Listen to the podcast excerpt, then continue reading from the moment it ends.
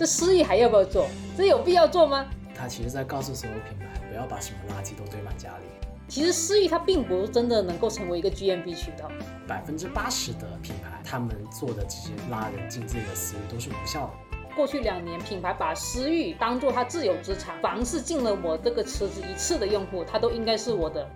商家可以反复无限次触达自己的消费者，这句话有没有从微信或者企业微信官方的角度来提起过？？Hello，大家好，欢迎收听新一期灵异文化局，我是 Suki，我是菜菜，我是洋洋，我是佳明。接下来想聊一个应该稍微有点敏感的一个话题，就是因为企微收费，估计一出来很多品牌都在哀嚎。这个有意思的点是因为之前看文章是说，瑞幸的私域用户体验它已经超过两千万了。基本上我们去拆解它的运营手段，你会发现它的社群运营是相当简单的，它就是每天在社群里面推送那种优惠券，除此之外就没有其他的动作，所以。所以有些用户他在拆的时候，他就觉得没什么可拆，他也不能够理解说这个私域运营会给瑞幸带来这么大的一个价值。其实反过来来说的话，也有很多品牌就学到了皮毛，他就跟着人家瑞幸天天在那里推送那种广告。我觉得大家应该也有遇到过，就是你会被莫名其妙不认识的公司拉进他的企微。所以本质上，我觉得企微收费这个肯定是在管控的，因为你前期应该至少给了好几年的一个空间了，就是允许这样子不断的去拉拉人，然后。然后扩大你的私域池子这样操作，到了这个阶段，他来进行收费来进行管控，我觉得是相当合理的一个操作。如果有听我们节目的其他小伙伴，应该最近也会在思考，就是这私域还要不要做？这有必要做吗？有可能你在交代给企微这个费用，说不定你做私域整个产出的 GMV 还。没办法补得上的情况下，这时候是不是直接做公域投放更直接一点？现在小红书也还是处于一个非常有流量红利的一个状态。其实大家看瑞幸派券只能看到皮毛或者复刻不了，也不知道它到底有什么价值。核心是因为瑞幸它是把私域只是作为它的一个场景之一。其实它的系统解决了一个很核心的问题，就是它把派券这件事情足够的智能化，并且能跟它的品去搭配上。我觉得派券和给福利这件事情。无非是两个最关键的因素，一个就是你的折扣力度绝对足够大，就像瑞幸的一点八折券，这种就是属于直接的，我大力出奇迹，我力度足够猛，我直接一波就推到你面前。可能本来你没什么需求的，一看一点八折冲，那可能很多消费品它也偶尔会做这种非常大力的这种折扣。那另一种派券，如果你不想给这么大的折扣，那你就只能走得精准。比如说你知道我的消费偏好，比如说我家里纸巾用完的某个时间段范围里边，你给我推。为了这个纸巾最近的一个活动，那个券的范围。它不需要很大，它可能跟我平常买的价格差不多，给我一点点优惠，或者你不给我优惠，你告诉我买这个这次能额外攒多少积分，延后给我做这种权益交付。派券无非就两件事情，一个就是力度足够大，可能就是你怎么做好你这个让利，怎么样做好你的成本把控；一个就是你足够精准，足够精准这个范畴就是最难的。这其实是很多品牌它要做私域时候的初衷。我希望我在那私域里边跟用户交互够深，我获取到更多的数据，更多的标签。我就能够更清晰的认识它。认识他之后，我就能够更好的去给他去做一个产品的一个推送，或者是说我基于他的实际需求去共创一些产品。这两个叙事其实已经走过了两年了，其中我们就会发现说，去获取更多的数据给他推品这一条，它可能不一定成立。因为虽然你跟他的交互能够足够近，但如果他不理你，你们的交互就是没有的。以及说，即便你获取到这么多数据，那你有那么多品吗？绝大部分都是产品型的品牌，它其实就是一个爆款走天下，偶尔带一点点那种零散的周边款。那你这些周边款你推了，其实也不是意义那么大。用户数据真的给到你了，其实你不可能依赖于它来去做你接下来的一个产品迭代的一个判断，它只能作为辅助判断。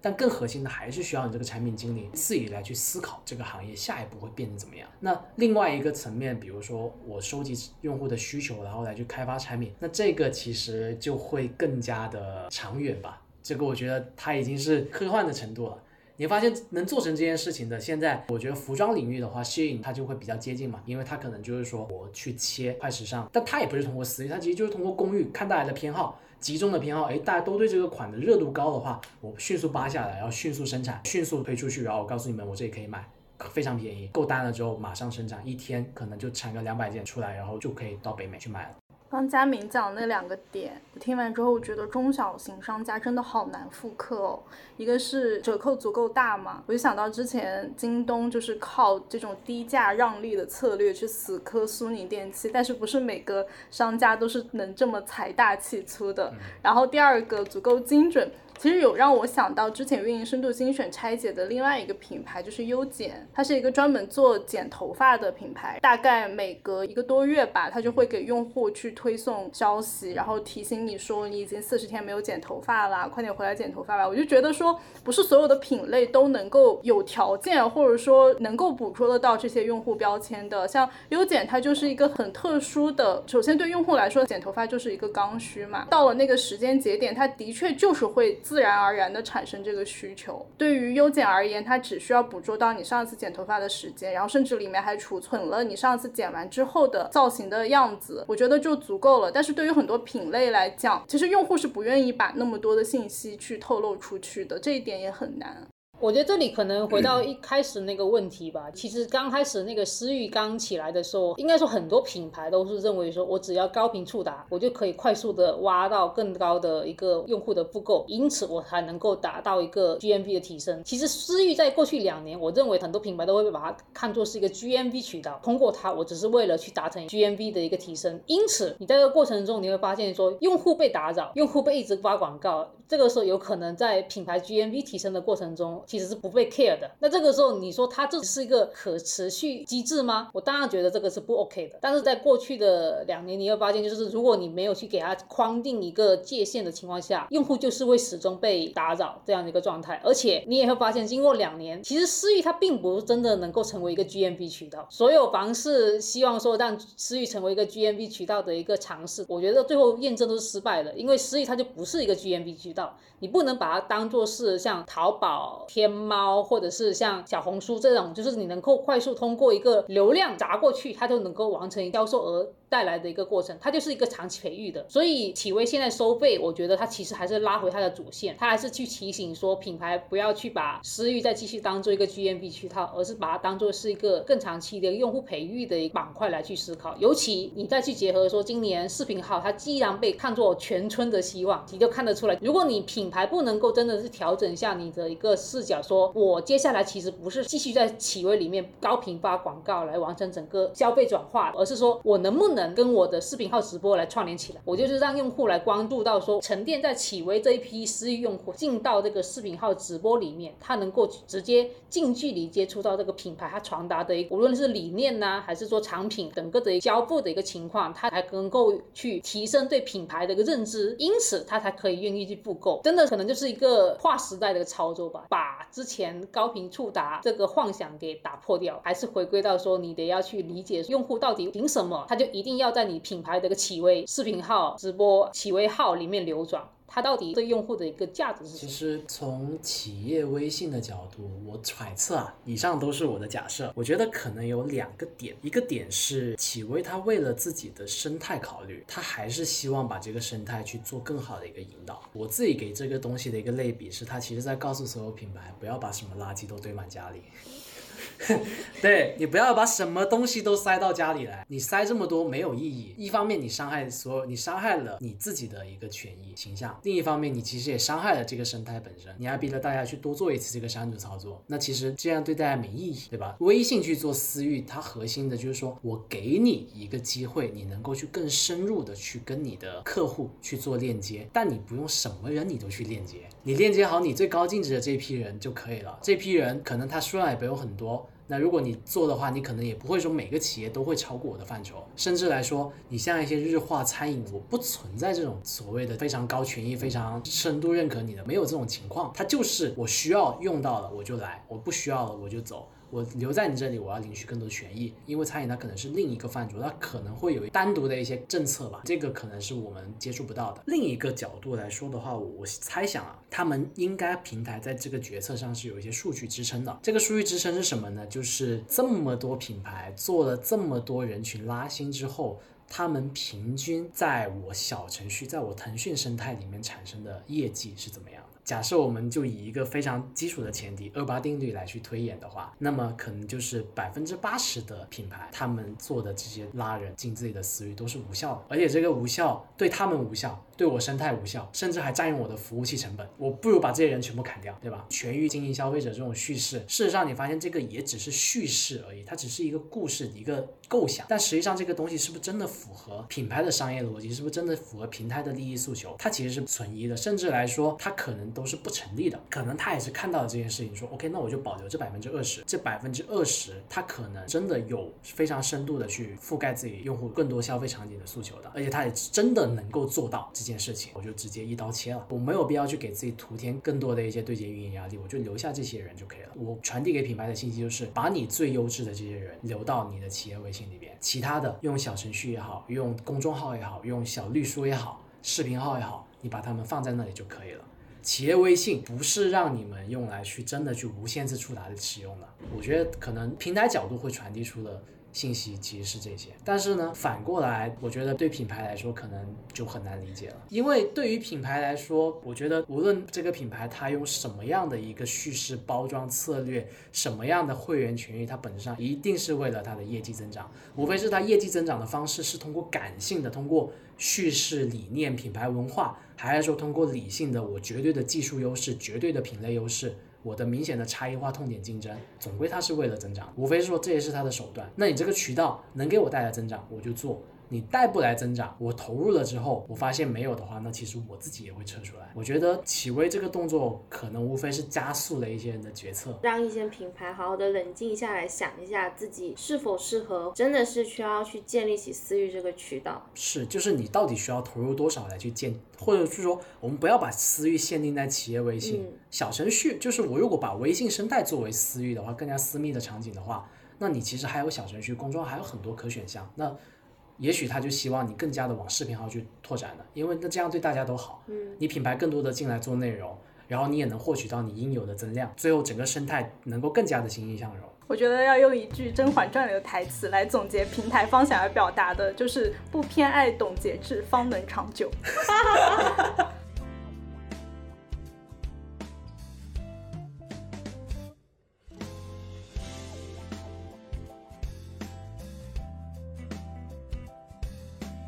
想起之前跟另外一个项目的小伙伴，就不是我们团队的，在私下聊天的，他其实透露了一个点，他之前提到一个他做过的项目，当时品牌给他的企微用户体量是挺不错的，结果后面他运营了一段时间，发现说沉默用户也太多了吧，大部分都是品牌在各种各样的渠道加过来的一个用户，但那个用户有可能在他的认知里面，他根本就跟你这个品牌没有什么关联，他就莫名其妙进了你这个私域池子。然后就被你归为说，我有这么多的一个庞大的用户体量，但实际上最后导致的一个情况是说，他做那个项目其实并不能够拿到一个比较好的一个营收数据，是因为沉默用户太多了。是的，沉默用户那么多的情况下，这批用户他还能归为品牌的私域吗？他可能真的是只是单纯消费了一次，你就是他 n 个品牌消费之一，他根本就不记得你了。我觉得其实过去两年的私域盛行，它当然有带来很好的一面，是说有很多品牌它很。懒，他已经把私域就真的是回到那种，我就只想要圈我自己的地，圈完地之后，我就不断的给你发广告，然后这个时候用户就觉得很惨，他就会觉得我只买了你一次，我我我需要遭这么大的罪吗？有些品牌对于自己会员的定义实在是太过于泛了，我觉得那只能叫做小程序的注册用户，因为我只是在付款或者在登录的时候不得不输入我的手机号码，你不能因为这样子就把我归为你的会员，所以这里其实也是一环扣一环。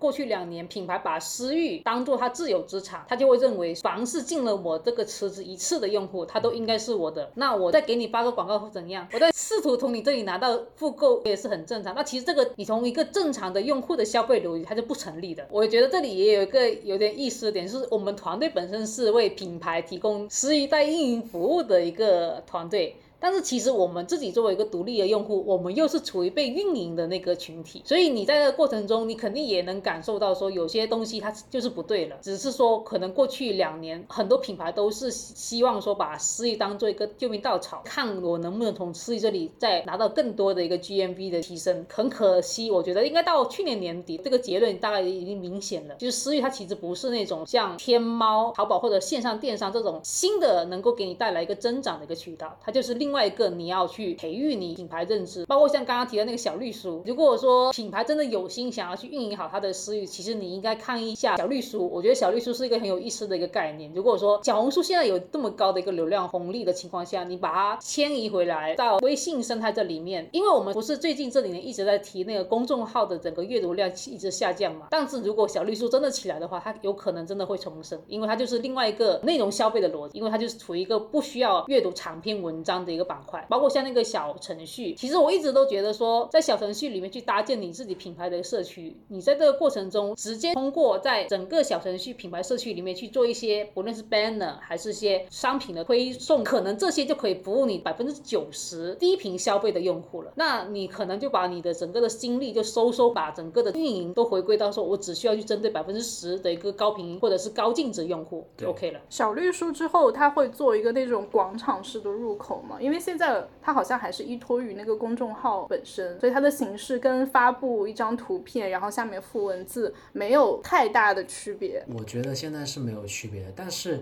这个的话呢，我觉得我们可以考个古。我们回到公众号这个名字的，你想一下的话，公众号其实最初张小龙，我记得他接受采访的时候，他希望说每个人都能够去发声，他希望这个是公众的号，公每个公众都能有自己的号。当时的说法就是说，他低估了大家内容输出的一个难度，他自己也是后面意识到的。在那之后很长一段时间，他其实都没有知道说短内容的解法是什么。朋友圈可能是个办法，但不是解法。后面的话才到视频号，但我觉得也许小红书这种方式是让微信团队看到了，说原来短内容也是有最优解的。短内容的最优解，也许就是这种种草式的帖子，它还是回归到了以前 BBS 的逻辑，只是说交互的体验和形式不一样了。那所以说，我觉得小绿书的话，它未来会不会有个单独入口不好说，但我觉得也不是没有可能。也许未来的那个入口会在公众号里面会有一个差异化的切分。我觉得这里有意思的点是，因为我们最近看那个视频号直播，如果你在 PC 端打开的话，你发现它旁边已经出现那种相关的推荐的直播了。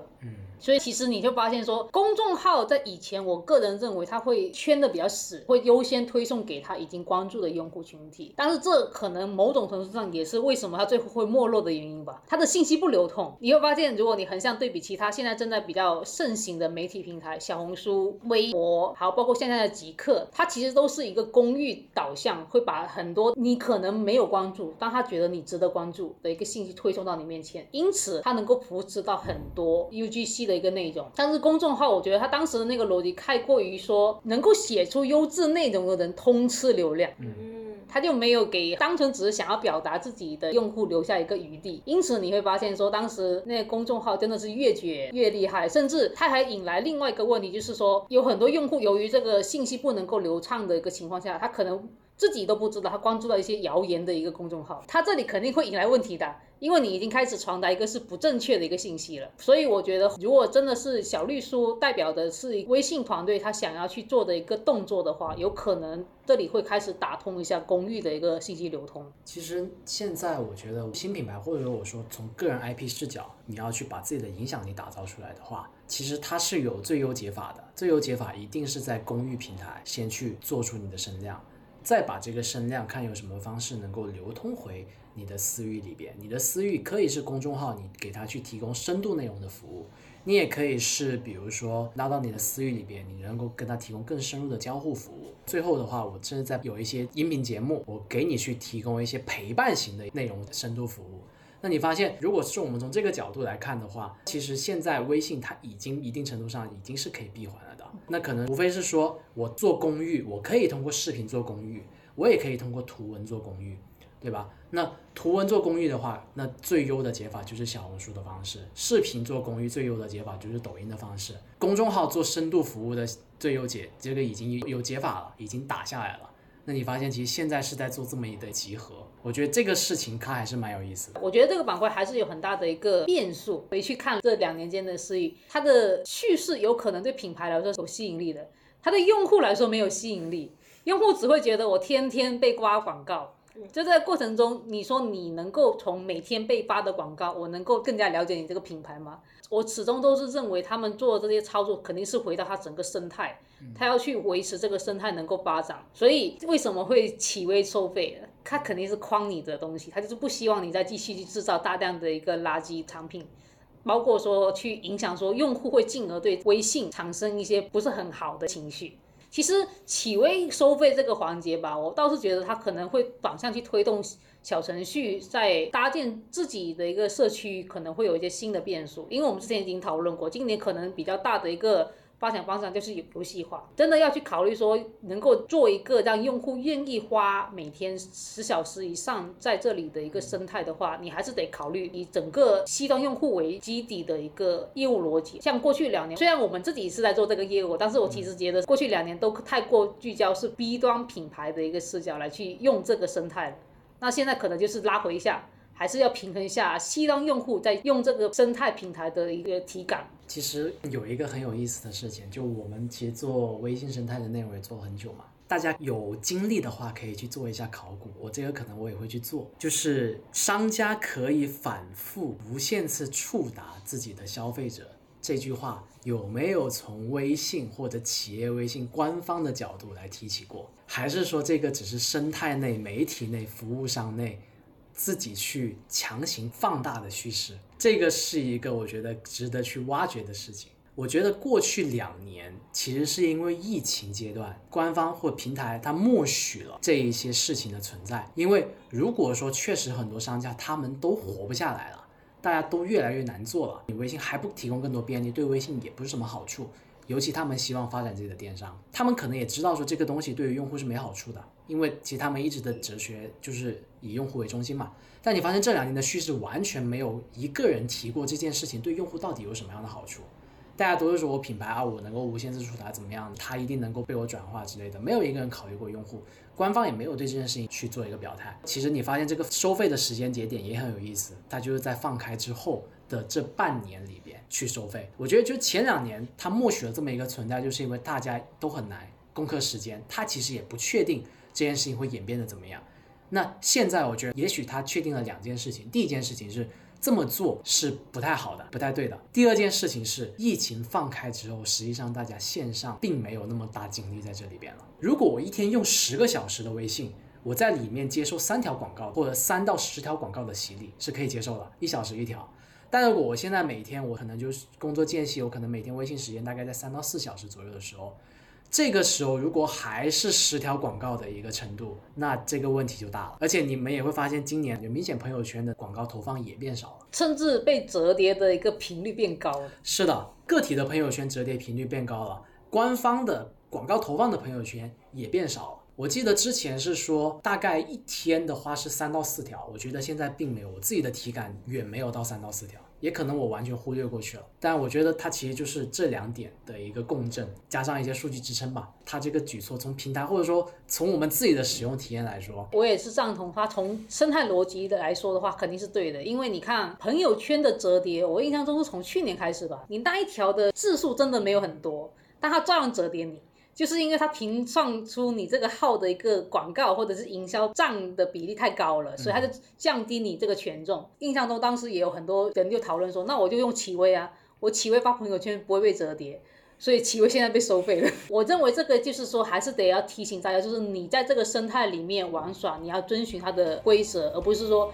你可以随意去为着你自己的一个利益来去打扰其他用户，这肯定是生态它不允许。那这一期节目就到这里结束啦，感谢大家的收听，我们下期再见，拜拜，拜拜。